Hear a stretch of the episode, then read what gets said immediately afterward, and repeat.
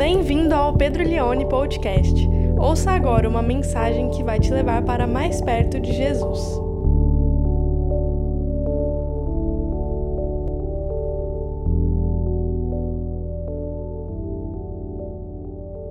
Vamos ler então João capítulo 7, do verso 1 até o verso número 9. Passada essas coisas, Jesus andava pela Galiléia, porque não desejava andar pela Judéia, visto que os judeus queriam matá-lo.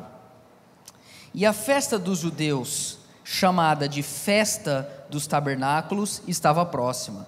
Então os irmãos de Jesus se dirigiram a ele e disseram: Deixe esse lugar e vá para a Judéia, para que também os seus discípulos vejam as obras que você faz.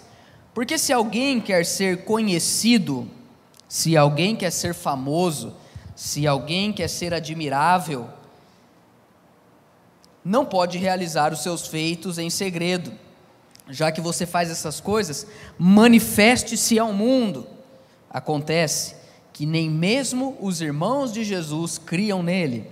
Então Jesus lhes disse: preste atenção, é Jesus quem está dizendo agora. Então Jesus lhes disse: O meu tempo ainda não chegou, mas para vocês qualquer tempo é oportuno. O mundo não pode odiar vocês, mas a mim ele odeia, porque eu dou testemunho a respeito dele, dizendo que as suas obras são más.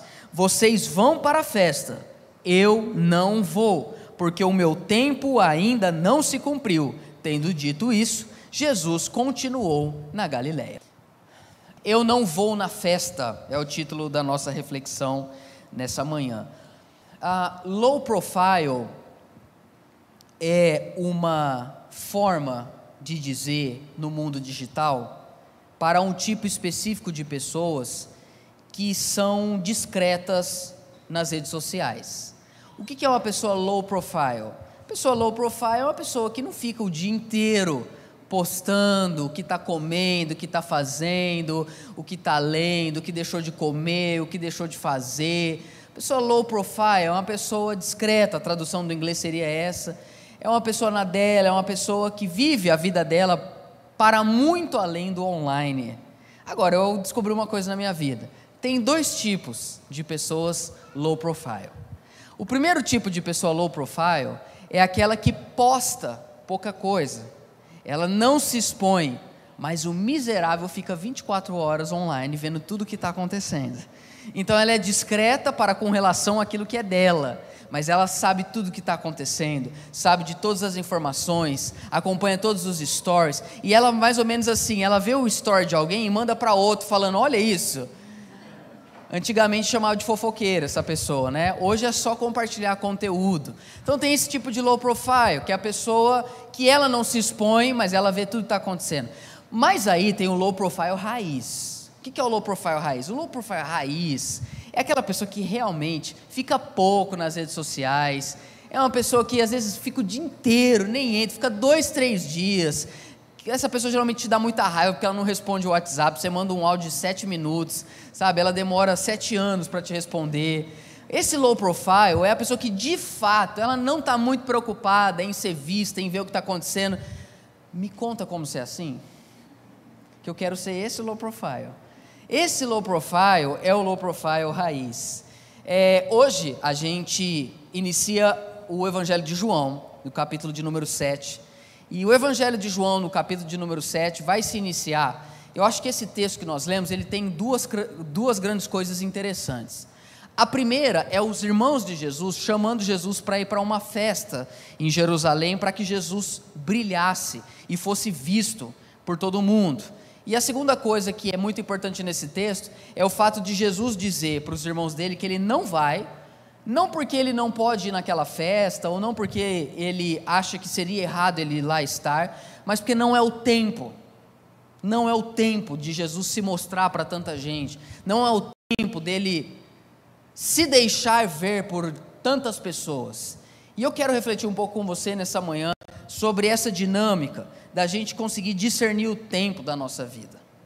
Sobretudo porque nós temos dentro de nós uma ansiedade crônica de perguntar para Deus quando é que teu filho humilhado será exaltado. Deus, quando que as coisas vão começar a dar certo na minha vida? Quando que eu vou ter o trabalho que eu quero? Quando eu vou conseguir ter o salário que eu realmente sonho? Quando eu vou conseguir poder fechar os negócios que eu planejo? E muitas vezes a gente não sabe esperar e a gente quer se colocar em um lugar que não é a hora da gente estar lá. E é muito problemático quando a gente se põe em um lugar fora do tempo. Porque quando a gente se coloca num lugar fora do tempo e não foi Deus quem lá nos pôs, ah, isso atrapalha a nossa vida e a gente vai começar a carregar consequências por muito tempo.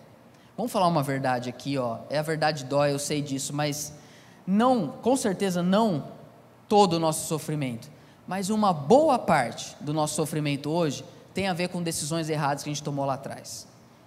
A gente pode tentar espiritualizar e falar o que for e tal, eu não estou falando tudo, mas estou falando uma boa parte do que nos entristece, do que nos faz sofrer hoje, foram decisões que às vezes a gente tomou, que a decisão em si não é ruim, mas não era a hora.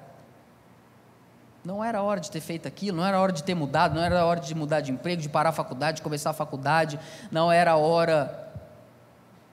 Às vezes, a gente é movido pelo nosso impulso, mas Jesus sabia qual era o tempo dele. Vamos lá, onde nós estamos agora? Nós estamos com Jesus e os irmãos dele. Você sabe que os irmãos de Jesus só foram crer nele depois que ele ressuscitou.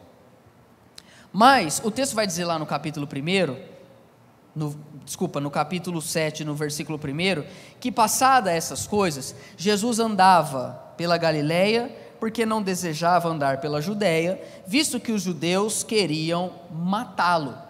O que, é a Galileia, o que, é a Judéia e por que isso é importante para a gente entender hoje? Galileia é o lugar que a galera não queria muito ir. Quem queria ficar famoso não morava na Galileia. Quem queria brilhar não era para Galiléia que iria. Galiléia é o lugar onde Jesus passou a maior parte do ministério dele. Era o lugar onde não tinha muitas pessoas famosas. Tinha o Mar da Galiléia, você tinha Cafarnaum, você tinha Caná, você tinha as cidades onde Jesus ficou mais ali no seu ministério. Os discípulos de Jesus eram galileus, eles não eram da Judéia. O que é Judéia? Judéia é Jerusalém. Judéia é o lugar onde, onde a vida acontece. Judéia, Jerusalém, é onde os principais líderes religiosos estão. Judéia, quem, assim, eu acho que tinha gente da Galiléia que queria ir para a Judéia, mas não tinha ninguém da Judéia que queria ir para a Galiléia. Ninguém queria regredir, ninguém queria sair de um lugar de destaque e ir para um lugar de anonimato. Às vezes acontece na nossa vida, a gente está trabalhando numa empresa, a gente tem muito destaque, a gente tem autoridade, a gente domina o sistema, a gente conhece toda a cartela de clientes. De repente, a nossa vida vira do avesso e a gente vai parar num lugar onde a gente é só mais um. E essa é uma coisa que deixa a gente aterrorizado. Por quê? Porque a gente sabe, né, irmãos, a gente nasceu para brilhar. E é isso que os irmãos de Jesus, ao olhar para ele, entendem sobre a vida dele, que Jesus ele é demais. Então, eles pensam com eles mesmos: poxa, vai ter uma festa lá em Jerusalém, verso 2, é a festa dos tabernáculos, que dentro das três principais festas que aconteciam em Jerusalém, era o, a oportunidade de que todos os judeus subiam para Jerusalém. Então, a Páscoa, o Pentecoste e a festa dos tabernáculos eram as mais importantes. Ia ter uma galera lá, só não vai você se você não for, só não vai quem não vê. Então, Jesus está ali com seus irmãos, vai ter essa festa. O que é a festa dos tabernáculos? Era uma rememoração do Êxodo. O povo de Deus ficou 40 anos no deserto, eles moravam em tendas. Deus sustentou o povo dele sem residência fixa. A festa dos tabernáculos era para que eles se lembrassem que os pais deles moraram em tendas e ainda assim foram cuidados pelo Senhor. Até hoje em Israel se comemora tabernáculos. Como é que eles fazem? São sete dias de festa, de sábado a sábado. É uma semana inteira com muitas coisas, com muitas liturgias, com muitas é, passeatas. Mas o grande ponto da festa é que nesses sete dias o povo vai morar em tendas. Até hoje, se você vai para Jerusalém na época de agosto, setembro, onde acontece essa festa, às vezes a pessoa nem sai de casa, mas ela monta uma tenda na sacada e dorme esses sete dias lá. Ou às vezes monta uma tenda na porta da casa, para que elas se lembrem de que Deus sustentou os pais dela no deserto, os libertou da escravidão do Egito e, e os levou até a terra prometida. Então o povo está indo para Jerusalém para poder passar por esse lugar por essa festa, e é o ambiente perfeito para Jesus poder brilhar. Verso 3 diz isso. Os irmãos de Jesus se dirigiram a ele e disseram: Deixa esse lugar e vai para a Judéia, para que também os seus discípulos vejam as obras que você faz. Porque se alguém quer ser famoso, conhecido, não pode realizar os feitos em segredo. Já que você faz essas coisas, manifeste-se ao mundo. Manifeste-se ao mundo. Deixa a sua luz brilhar, vai lá e mostra porque você veio. Ok, eu quero tirar três lições desse texto em relação ao tempo. Irmão, acredite se quiser do fundo do meu coração, a Bíblia diz que há um tempo, há um propósito debaixo do céu para todas as coisas. O salmista diz no Salmo 90: Senhor, ensina-nos a contar os nossos dias para que alcancemos um coração sábio. Uma pessoa que não sabe lidar com a temporada e o tempo que ela está vivendo, ela vai tomando decisões erradas que levam ela a sofrer por muito tempo. Então vamos refletir sobre isso. Primeira lição que eu tiro aqui sobre tempo nesse texto é que existe o tempo do anonimato na nossa vida existe o tempo onde a gente é um grande Zé Ninguém. E eu não estou falando só em questão, em questão de fama, de, de ser conhecido, mas até mesmo na área profissional. A gente é juvenil por um tempo. A gente não tem muito o que ensinar. A gente na empresa só tem que sentar, fechar a boca e ouvir. Em casa também a gente não pode dar opinião. É o nosso tempo da gente se colocar no nosso lugar e ficar em silêncio, que é o tempo do anonimato. O que é muito difícil para a geração atual porque a geração atual ela quer tudo menos anonimato.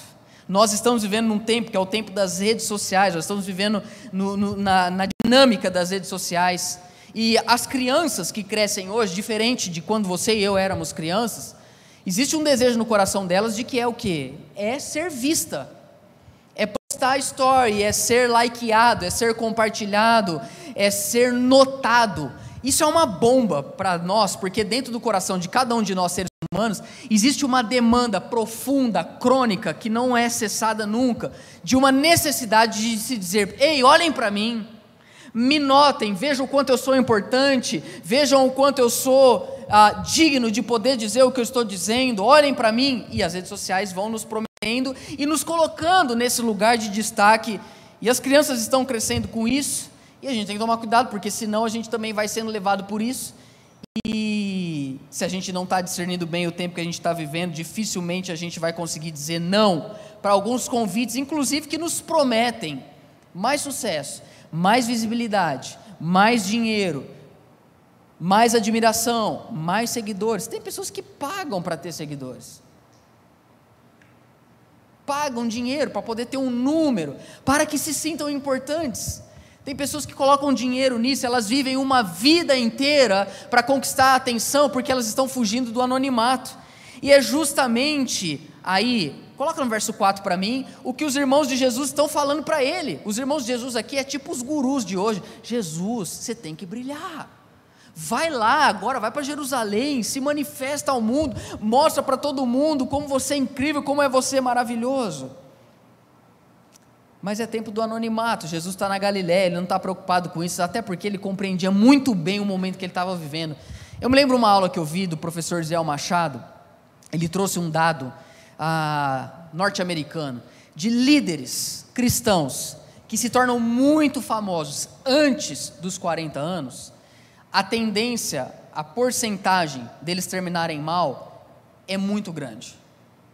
E por que, que isso acontece?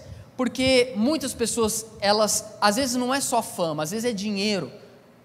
Não tem nada mais perigoso do que alguém muito jovem começar a ganhar muito dinheiro. Por quê?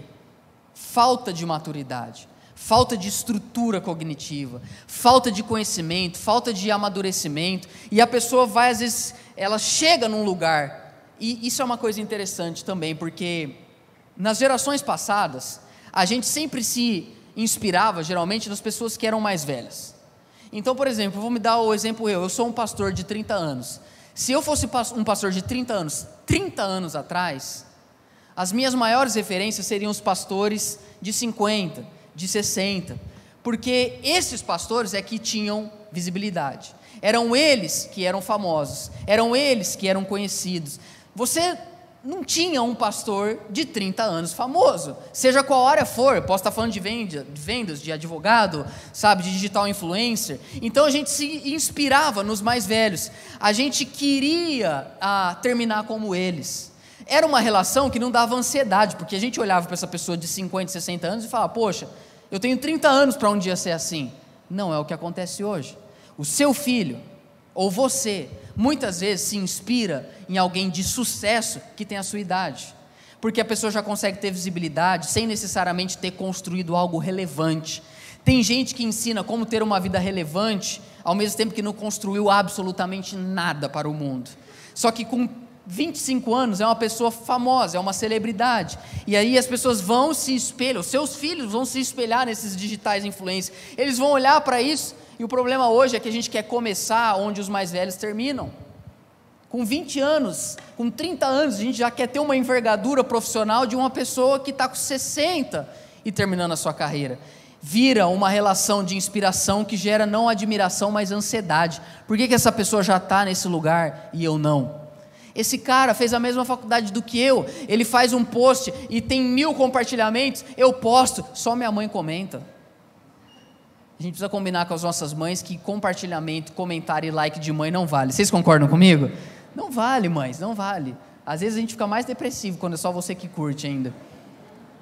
Jesus tinha quantos anos aqui? Ele tinha 30 anos, 31, 32 anos. E os irmãos de Jesus enxergavam um potencial nele. Mas Jesus fala: não, eu não preciso me manifestar ao mundo, porque não é o meu tempo, não tenho pressa, não chegou a hora. Um comentarista bíblico diz que seria a oportunidade perfeita para Jesus ir para Jerusalém para poder vender o negócio religioso dele. Claro que ele está sendo irônico. É como se os irmãos de Jesus chegassem para ele e falassem: rapaz, você prega bem, você faz milagre, você é um cara que está começando a ter muitos seguidores aqui ah, na Galiléia, você tem que ir para a Judéia, você tem que ir para Jerusalém. Os seus negócios vão crescer num percentual gigantesco. A motivação dos irmãos de Jesus era uma motivação mundana a encorajar ele a ir para Jerusalém. Até porque, olha o que João vai dizer no verso 5. João não esconde. É muito interessante que João, no verso 5, ele faz um adendo, ele comenta isso. Acontece que nem mesmo os irmãos de Jesus criam nele. Tem muita gente que vai se aproximar de nós, nos dando uma grande oportunidade, mas que na verdade a pessoa nem se importa com você. Tem muita gente que vai te prometer muitas coisas, muitas portas vão se abrir, mas que Deus não tem nada a ver com isso e você vai achar que a pessoa está te promovendo porque ela acredita no seu potencial, porque ela acredita em você, porque ela acha que você realmente vai dar certo, mas na verdade ela nem está nem aí com você. E o que me chama mais atenção, se você prestou atenção, volta o verso 1 para mim, Iago. Olha o que diz o texto. Passadas essas coisas, Jesus andava pela Galiléia porque não desejava andar pela Judéia, visto que os judeus queriam matá-lo. Os irmãos de Jesus estão falando: vai para lá, para onde vão te matar. Tem portas que se abrem que, se a gente não entender que não é o tempo, a gente entra para morrer. Conhece gente assim? Era uma oportunidade que prometia muita coisa, que na verdade foi o começo do fim. Tempo do anonimato fala sobre isso. E meus irmãos, como a religião tem se tornado um lugar de celebridades? Como que a religião tem se tornado um lugar de autopromoção? Como que a religião tem se tornado um lugar onde pessoas estão se envolvendo com coisas de Deus para poderem se manifestar ao mundo? Como diz aí o verso de número 4, volta para mim ele. Se manifestar ao mundo, ei, olhem para mim, com vocês eu. Você tem pastores hoje que têm mais seguidores do que muitos pensadores, jornalistas, filósofos, você tem pastores que têm milhões de seguidores, gente que por causa da religião se manifestou ao mundo, se tornou famoso, se tornou conhecido, porque a religião é um convite tentador, é um ambiente tentador para pessoas que querem brilhar. Vai te dar um microfone na sua mão, um palco, uma luz diante de você, um monte de gente sentada te ouvindo. É um convite tentador para quem ama aparecer para quem ama ser uma celebridade. E pior que muitos pastores estão se tornando celebridades, o que é um problema gravíssimo.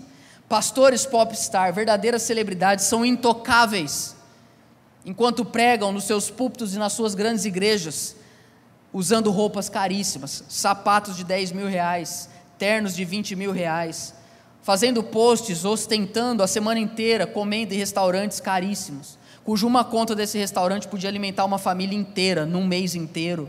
Pastores que ostentam, líderes, não só pastores, cantores também, pastoras também, gente do meio da religião que ostenta os seus carros, as suas casas, as suas fotos com pessoas poderosas, gente famosa e pior, que vende a sua espiritualidade como um case de sucesso. Como quem diz: sirvam ao meu Deus e será, você será assim como eu sou. Você terá o carro que eu tenho, a casa que eu tenho. Ah, você pensa muito pequeno? Pensa grande. Você nasceu para brilhar isso não tem nada a ver com Jesus de Nazaré. Esse não é o Evangelho de Jesus. Repara uma coisa, eu não estou falando que pastores não podem, porventura, se tornar pessoas conhecidas. Uma coisa é você ser uma pessoa conhecida, outra coisa é se tornar uma celebridade. Isso vale para você, vale para mim, independentemente da área que a gente está. Eu, particularmente, irmãos, acredito que Deus vai escolher algumas pessoas do meio do povo dele e colocar elas em lugar de destaque não serão a maioria. Quem vende isso para você, todos nós seremos cabeça nem cauda. Em outras palavras, todos, todos nós vamos mandar. A gente nunca vai receber ordens. Mentira. Mas a gente vai ser, alguns de nós seremos colocados em posição de destaque. Mas o tempo de anonimato, ele é crucial para que quando a gente chegue nesse lugar, a gente não se torne imbecil. É muito importante que a gente aprenda a caminhar uma longa jornada da nossa vida sendo um belo de um ninguém e amando e servindo a Deus e obediente ao Pai, para que quando esse lugar chegar, e para alguns vai chegar, às vezes em termos de fama, outros em termos financeiros, outros em credibilidade na sua área profissional, esse tempo chegará, mas quem respeita o tempo do anonimato e chega lá, porque Deus colocou, quando chegar não se perde.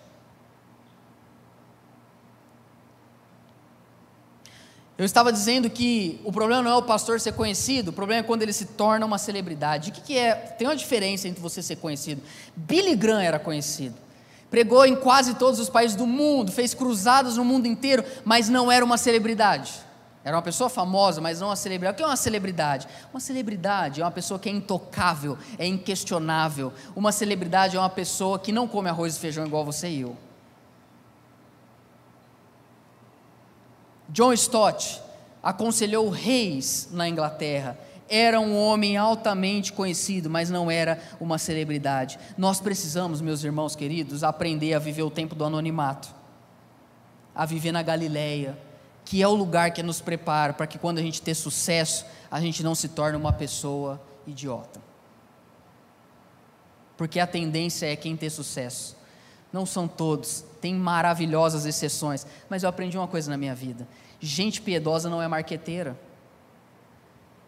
Market é uma coisa, ser marqueteiro é outra. O que é ser marqueteiro? Marqueteiro é você fingir que você é uma coisa que você sabe que você não é.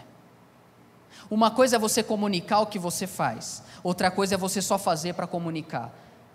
Vou repetir isso. Uma coisa é você estar fazendo algo e você posta, você mostra. É aquilo que você faz. Outra coisa é você fazer porque você quer postar. Comunicar uma coisa, ser marqueteiro é outra. A gente fala assim: meu Deus, me parece que só tem gente doida agora, parece que não tem mais gente piedosa. Tem, mas é que quem é piedoso de verdade não está preocupado em mostrar que é piedoso, só é. Amém? Só é. não precisa falar, eu sou demais, eu sou incrível, eu sou maravilhoso. Venham, venham a mim, os que estão cansados e sobrecarregados, e eu lhes darei descanso. Não! Eu me lembro quando eu comecei a, a frequentar a igreja do pai da Suzana, inclusive mês que vem eu prego lá aniversário da igreja, a primeira igreja presbiteriana de Rio Claro. Foi um choque cultural para mim, porque na época eu era de uma igreja um pouco mais pentecostal, e a igreja, assim, é, não a igreja pentecostal em si, mas esse espírito da época que a gente vive hoje, é sempre empurrando a gente para a grandeza, porque nós vamos para as nações, porque a gente vai ter isso, vai ter aquilo. Aí eu fui numa igreja tradicional, cheguei lá, não falou nada, não prometeu nada, não, ninguém é melhor do que ninguém, todo mundo é todo mundo, e ali o pessoal. E o pastor pregou a mensagem, ninguém deu um glória, ninguém bateu palma, ninguém deu um amém. Eu falei, nossa, povo frio. Meu irmão, quando terminou o culto, eu comecei a me relacionar com as pessoas. Eu pude perceber que elas eram muito piedosas era gente de Deus, era gente que enquanto pregava se ouvia a palavra, se recebia, se participava do culto, mas sem algazarra. Eu não estou falando de. Eu, preste atenção, eu não estou falando que a gente não possa dar um glória a Deus, que a gente não possa cantar. Não é isso que eu estou dizendo. Eu estou dizendo que uma coisa é quando eu falo e eu me expresso de uma forma como resultado de uma verdade dentro de mim, outra coisa é quando eu faço isso. Uma perspectiva de poder parecer que eu sou algo que eu mesmo sei que eu não sou. Manifeste ao mundo, os irmãos de Jesus falaram isso. Jesus falou: Não, eu estou no meu tempo então, se você talvez está hoje no seu tempo de anonimato, agradeça a Deus. E permanece aí. Deixa que na hora certa, Ele vai te colocar no lugar certo. E quando é Ele quem te põe, homem nenhum pode te tirar. Vou repetir isso. Quando você chega num lugar de destaque, porque você ou outra pessoa te colocou ali, se foi homem que te pôs, homem te tira também. Mas quando é Deus quem nos levanta e diz: agora é a hora, ninguém pode nos tirar de lá. Jesus, ele vai responder para os seus irmãos ah, o convite deles de ir ou não para Jerusalém. E é interessante que Jesus vai dizer uma coisa que a gente às vezes esquece, que é uma opção. Ele vai dizer não. E essa é a segunda consideração sobre tempo. Tenho tempo, meus irmãos, de dizer não. Eu nunca tive dificuldade de dizer para minha filha não, porque criança, a palavra que ela mais ouve é não. Mas como a gente tem dificuldade de dizer não para os outros, e principalmente para nós mesmos. Olha, vamos lá no verso de número 6, o que, que vai acontecer aqui. Verso 5, então termina: Acontece que nem mesmo os irmãos de Jesus criam nele. Verso 6. Então Jesus lhes disse: toda vez que você estiver lendo a Bíblia e tiver escrito assim, então Jesus disse, meu irmão, para tudo que você está fazendo e presta atenção. Vem aqui algo para nós que é de uma de uma importância, de uma profundidade sem fim para a nossa vida no mundo que a gente vive hoje. O meu tempo ainda não chegou. Olha que legal isso que ele diz no fim do verso 6. Mas para vocês, qualquer hora é hora, qualquer tempo é oportuno. O meu tempo ainda não. Eu acho, eu acho importante a gente entender que Jesus não vai naquela festa, não porque ele está falando que a festa, o fato dele ir lá, seria algo errado. O que ele está dizendo é: não é agora que eu tenho que ir o meu tempo não é agora, eu não vou, não é a hora de eu ir. Um convite se abriu, mas Jesus falou: é bom, é legal. Poxa, que, que erro tem o Filho de Deus ir para um lugar onde ele vai ser visto? Não tem nada de errado isso, nisso. Pois é, mas não é a hora. Tem muita coisa que não tem nada de errado, que na verdade é bom, só que não é a hora. Só que quando a gente não está alinhado com a agenda de Deus, qualquer hora é hora.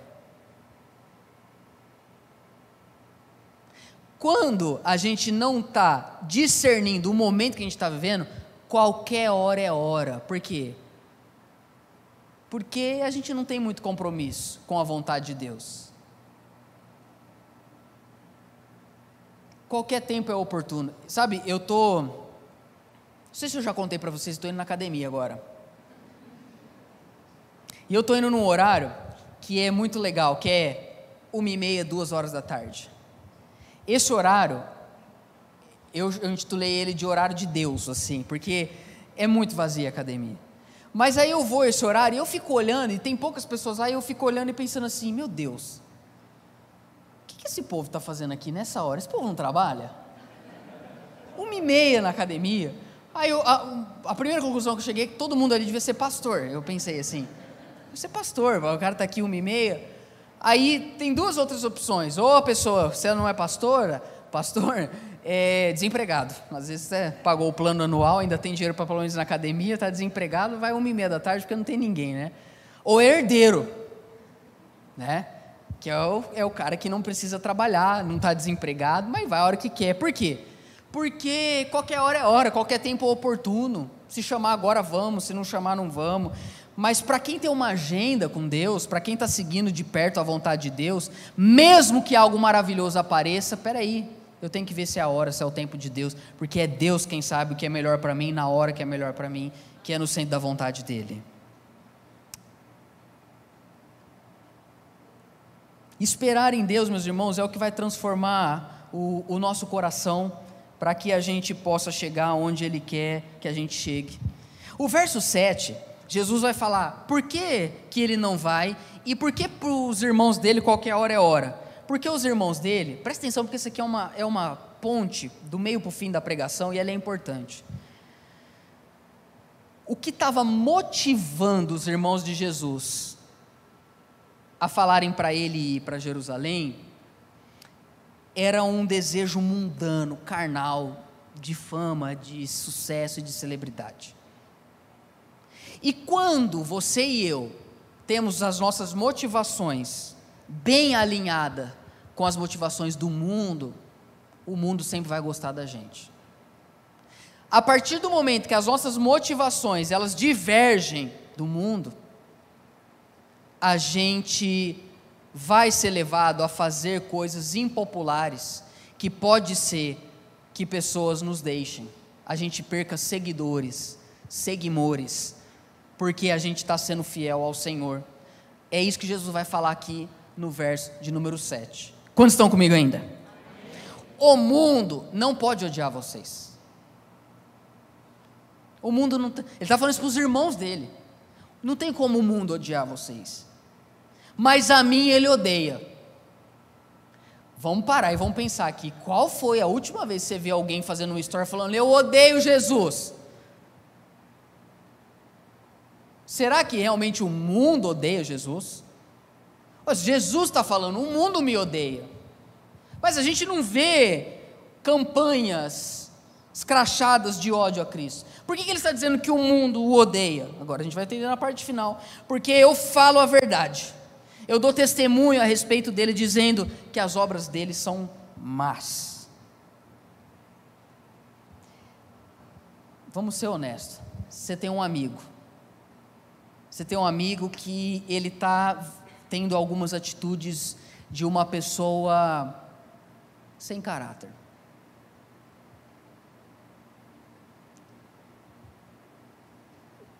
Geralmente na, nas empresas sempre tem alguém que é sem caráter. E geralmente todo mundo sabe, menos a pessoa.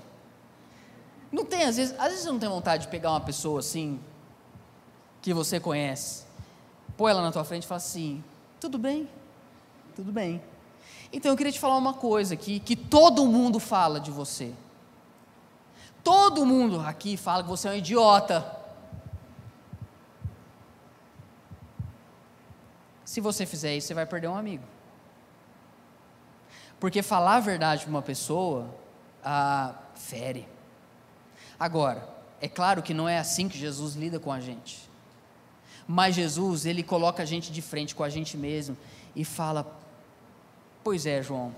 Pois é, Renato. Pois é, Pedro. É, você não é tão bonzinho como você acha que você é.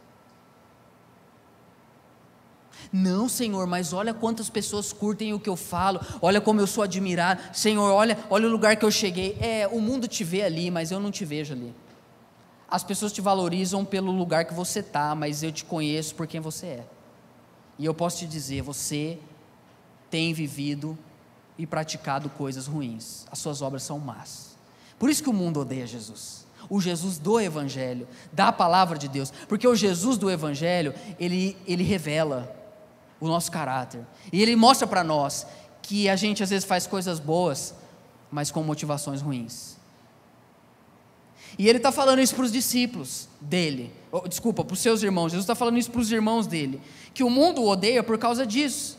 E é importante que eles entendam que ele não vai para aquele lugar onde as pessoas querem matar ele, porque a presença dele lá incomoda. E é engraçado, meus irmãos, que às vezes a gente passa uma vida inteira querendo agradar as pessoas que não se importam com a gente, e em vez da gente se doar profundamente para as pessoas que estão perto de nós. Jesus está falando, não preciso ir para Jerusalém. Ah, legal, vou ter um monte de gente lá que vai me aplaudir, que vai ver o que eu faço. Mas eles, eles estão um coração voltado para as coisas do mundo. Eles não querem alguém que diga a verdade. Eles não querem alguém que ande com eles. Agora é interessante, caminhando para o final, preste atenção nisso. Jesus ele vai para Jerusalém depois. Mas quando e como ele vai para Jerusalém? Ele não vai lá simplesmente para fazer grandes milagres para que as pessoas admirem ele. Ele vai para Jerusalém para ter uma grande atitude, mas não é uma atitude de autoglorificação, é uma atitude de auto sacrifício. Jesus vai depois para Jerusalém para morrer. E ele vai ser erguido num lugar que todo mundo vai ver ele, mas não vai ser num trono, vai ser numa cruz. E ele vai ter um monte de pessoas ao redor assistindo, essa posse dele, mas não é aplaudindo, é zombando dele. Jesus está ali e ele não foi para Jerusalém, como nós veremos lá na frente do Evangelho de João, para poder brilhar. Ele foi para Jerusalém para morrer. A fé não é uma oportunidade para autopromoção, mas para o alto sacrifício. Quanto mais alto a gente subir na nossa vida, tem que ser com o entendimento que se eu tiver um lugar bem alto, é para que eu possa me sacrificar ainda mais pelas pessoas.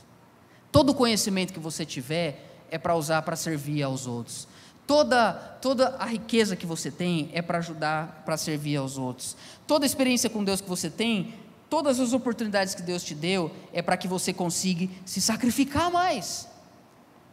É isso que Jesus vai fazer em Jerusalém. O que adianta, meus irmãos, a gente ser visto por todos, se nós somos amados incondicionalmente apenas por Deus? O que adianta a gente ter admiração do mundo, se somente Deus merece a nossa adoração? Antes de eu ir para o terceiro e último ponto, eu quero pensar com você que às vezes a gente vai gastar a maior parte do nosso tempo tentando agradar a gente que não se importa com a gente. Olha o que diz o verso 9, o último verso. O texto diz: Tendo, disso, tendo dito isso, Jesus continuou na Galileia. Eu não sei se você já parou para pensar isso. Às vezes eu estou na minha sala e eu penso umas coisas assim. Mas assim, daqui duas gerações, ninguém vai lembrar de você. daqui 100 anos. Eu não sei se você sabia disso, mas se você morrer, sabe o que vai acontecer com o mundo? Nada. Não sei se você já pensou isso. Eu não sei se você já pensou o seguinte: sabe as pessoas que, que às vezes chega para você e fala assim, nossa, é demais, te admiro, e não sei o quê. Quando você morrer, a pessoa vai viver normal, ela vai seguir a vida dela. Me preocupa o fato de pessoas às vezes ficarem tão aprisionadas, tentando agradar tanta gente, que às vezes são essas mesmas pessoas que poderão querer nos matar lá na frente. O que, que eu quero dizer com isso? Irmão, a gente ah, precisa voltar a focar mais, olhar para quem está perto de nós. Se, se, você ficar uma pessoa famosa, você pode até não cair no esquecimento. Por exemplo, João Calvino, John Wesley, Martinho Lutero, são homens que morreram há muitos séculos e continuam na nossa memória. Poderia falar de outros, poderia falar de Freud, poderia falar de Sócrates, Platão, Aristóteles, poderia falar da Glória Maria. É gente que a gente não vai esquecer, mas a pergunta é: você tem saudade dessas pessoas? Não. Saudade é um sentimento de que a gente tem com relação a pessoas que se doaram para nós. Admiração é uma coisa, relacionamento é outra. Por que, que Jesus não estava preocupado em ser famoso em Jerusalém? Porque ele estava construindo relacionamentos com discípulos e não uma relação mercadológica com os seguidores. Quando você e eu morrermos, vai ter uma ou duas gerações de gente que vai ter saudade da gente um pai, uma mãe, ou melhor, um filho, né? Melhor esse ciclo, um filho, uma filha. Mas essas gerações que têm saudade de quem vai embora, não vai demorar muito para ir embora também. Então eu te dou 100 anos que não tem ninguém, às vezes nem lembrando de você e nem tendo saudade de você. Agora pensa aqui comigo. Jesus não escreveu nenhum livro.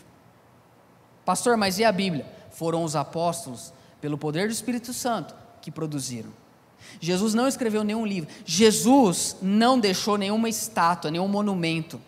Jesus, ele não teve filhos. Jesus não construiu um prédio religioso e nem um palácio real. Diferente de todas as outras figuras, tem um povo no mundo que tem saudade dele. Mesmo não o tendo conhecido.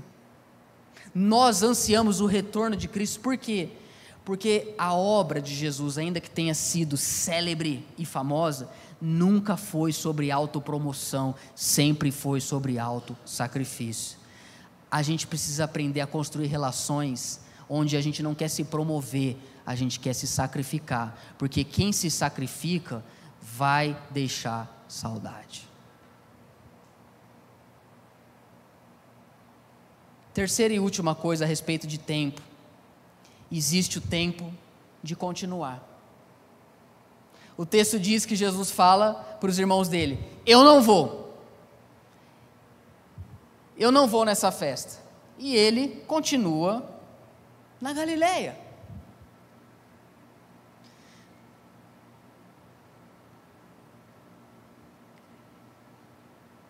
É impressionante como às vezes a gente ouve tantas e tantas pregações que vem, querem falar para a gente que a gente vai viver algo novo. Uma nova unção. Toda semana é uma nova unção. Eu falo, rapaz, essa unção não dura uma semana. Vou orar aqui, vou, vou orar e vai descer uma unção nova. Amém? Vou orar aqui e vai, vai, você vai viver um novo tempo. Todo domingo o pastor fala que é um novo tempo. Eu vou segunda-feira, é a mesma eu ia falar droga de sempre, não falei. Um novo tempo, aí vai lá, é o mesmo trabalho, é o mesmo povo, é a mesma reclamação. Um novo tempo, cadê esse novo tempo? Uma nova unção, um novo propósito. Meus irmãos, a gente tem que discernir que tem tempo na nossa vida que é tempo só de continuar e, e é sobre isso e está tudo bem. É tempo de continuar. A terceira e última uh, discernimento que a gente tem que ter: Jesus continuou na Galileia. Ok, vem os irmãos dele e falam assim: Jesus, vamos, nós vamos brilhar, nós vamos vender, nós vamos vender muito pendrive de pregação, você vai bombar. Jesus fala: Ah, não.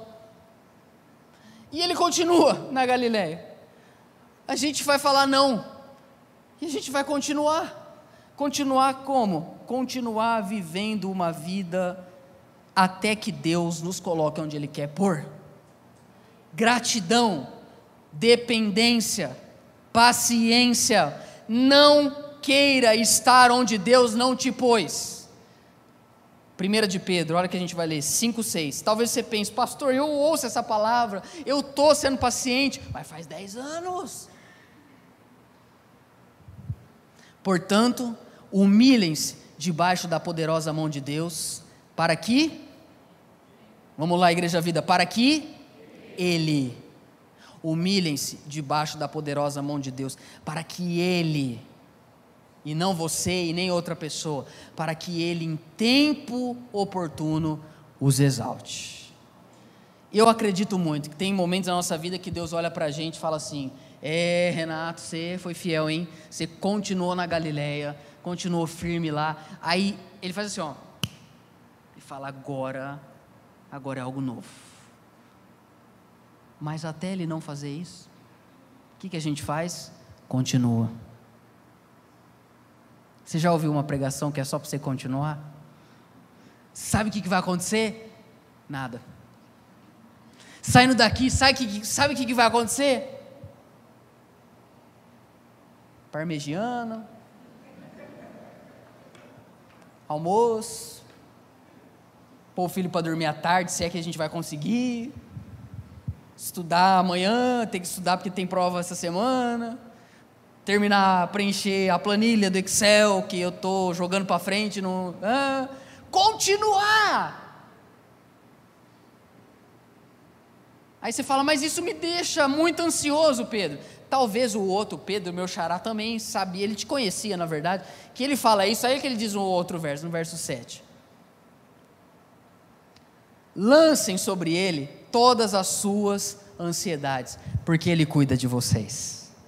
Quando eu quero estar num lugar de destaque, que foi eu que me coloquei lá, Deus não tem compromisso. Mas quando eu estou num lugar simples, mas debaixo da vontade de Deus, é Ele quem está cuidando de mim. Continuar. Eu quero terminar pensando isso. Não vou na festa. Não vou, não preciso flertar com a grandeza, não preciso flertar. Por quê? Porque na verdade a gente não tem mais tempo, irmãos, para ficar brincando de religião. Eu vou repetir isso. Acabou o tempo da imaturidade na fé. Acabou o tempo da gente achar que crer e andar com Jesus tem a ver com a gente. Não tem mais a ver com a gente. Crer e andar com Jesus tem a ver com aquilo que a gente é capaz de fazer pelo outro. Você não é próspero pelo tanto que você tem, você é próspero pelo tanto que você pode doar. Acabou o tempo de maturidade que a gente é o centro do universo e existe um Deus que serve para nós para fazer o que a gente tem vontade. Não, é a gente que serve Ele. A gente não tem mais tempo para ficar brincando de religião. É tempo da gente dizer: quando for o tempo de Deus, as coisas vão acontecer. Ponto. Eu me lembrei de uma crônica do Rubem Alves, eu quero ler ela antes da gente terminar, sobre o tempo e as jabuticabas. Essa é uma crônica do escritor Rubem Alves sobre esse assunto que eu estou falando com vocês sobre, olha, você me desculpa, mas eu não tenho mais tempo para ficar indo em festas cujo objetivo, ou em programas cujo objetivo, ou, ou em ajuntamentos cujo objetivo é autopromoção e não autossacrifício. O meu tempo é muito escasso para eu querer ficar planejando uma vida aonde eu sou o centro do mundo. Não, o que eu quero, o que eu desejo é viver para a glória de Deus, porque a minha alma tem pressa. O tempo e as jabuticabas. Contei meus anos, e descobri que terei menos tempo para viver daqui para frente do que já vivi até agora. Tenho mais passado do que futuro. Sinto-me como aquele menino que ganhou uma bacia de jabuticabas. As primeiras ele chupou displicente. Tinha muitas, né? Quando a gente tem muito tempo, qualquer tempo serve, qualquer hora é hora, é oportuno. Mas uma hora o tempo vai ficando escasso, as jabuticabas vão acabando Sinto-me como aquele menino que ganhou uma bacia de jabuticabas. As primeiras ele chupou displicente, mas percebendo que faltam poucas, ele rói agora até o caroço. Já não tenho mais tempo para lidar com mediocridades. Não quero estar em reuniões onde desfilam egos inflados. Inquieto-me com invejosos tentando destruir quem eles admiram. Alô? Cobiçando seus lugares, talentos e sorte já não tenho tempo para conversas intermináveis. Já não tenho tempo para administrar melindres de pessoas que, apesar da idade cronológica, são imaturas. Detesto fazer a cariação de desafetos que brigaram pelo majestoso cargo de secretário-geral do coral. As pessoas não debatem conteúdos, apenas rótulos. Meu tempo tornou-se escasso para debater rótulos, eu quero essência, minha alma tem pressa. Sem muitas jabuticabas na bacia, quero viver ao lado de gente humana. Muito humana, que sabe inclusive rir dos seus tropeços. Gente que não se encanta com seus próprios triunfos. Que não se considera eleita antes da hora. Que não foge da morte, do fim. Quero caminhar perto de coisas e pessoas de verdade o essencial faz a vida valer a pena. E para mim basta o essencial. Quando eu li esse, esse texto que a gente. Camila, você pode subir aqui, que a gente leu aqui de João 7. Eu pensei isso. Eu falei assim. Eu pensei, a maior parte das pessoas hoje estão correndo para Jerusalém. Grandeza, sucesso, admiração mas Jesus ficou na Galileia. Irmãos, eu não iria para uma festa onde Jesus não foi.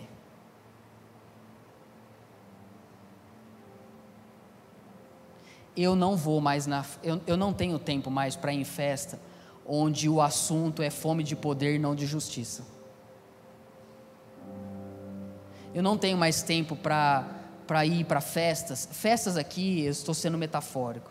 Não tenho mais tempo para gastar tempo com planos de poder em vez de planos de serviço. Continuar na Galileia significa permanecer ali no lugar onde Deus plantou a gente, sendo fiel. Fiel, fiel, fiel, fiel. Grato ao Senhor. Quando Ele quiser nos levantar, Ele nos levanta. Se não levantar, é porque não quis. Viver assim é mais leve, viu, irmão? De verdade. Viver assim é mais leve. Só que é mais doloroso. Que você vai aprendendo a questionar seu coração e falando: não, não preciso disso. Aliás, eu até aprendi a mudar a minha nomenclatura. Às vezes estou conversando com a Suzana e falo assim: ah, amor, eu, é, eu preciso de um relógio novo. Aí eu paro e falo assim: não, eu não preciso, eu quero. Precisar ou não preciso. Saber discernir entre o que a gente precisa e o que a gente quer. Tudo bem querer algo, mas precisar é uma palavra muito forte. O que, que a gente precisa? A gente não precisa ser famoso, a gente não precisa de grandeza, a gente não precisa de gente ao nosso redor que não se importa com a gente, falando coisas só para inflar o nosso ego. Sabe o que a gente precisa, irmãos? A gente precisa dizer para Deus: seja feita a sua vontade, não a minha. Ih, meu irmão, e viver assim é leve demais. Aí até dá para ser low profile. Viver assim, você não precisa ficar conquistando o mundo pelo teu esforço. Tem gente que nunca subiu num púlpito, nunca pegou no microfone, nunca falou para uma multidão, e lá no céu, rapaz, nosso pastor a gente vai ter que ajoelhar quando a pessoa passar. Gente piedosa só é. Só é. Não precisa, vamos, a gente não precisa mostrar o que a gente não é. Não precisamos mais gastar o nosso tempo querendo agradar o mundo inteiro. Se a gente agradar a Jesus, o que mais a gente precisa? Então, discir no seu tempo. Talvez é do anonimato, talvez é dizer não, talvez é continuar. Mas perceba que qual tempo for, Cristo sempre estará com você. Você pode aplaudir ao nosso Deus?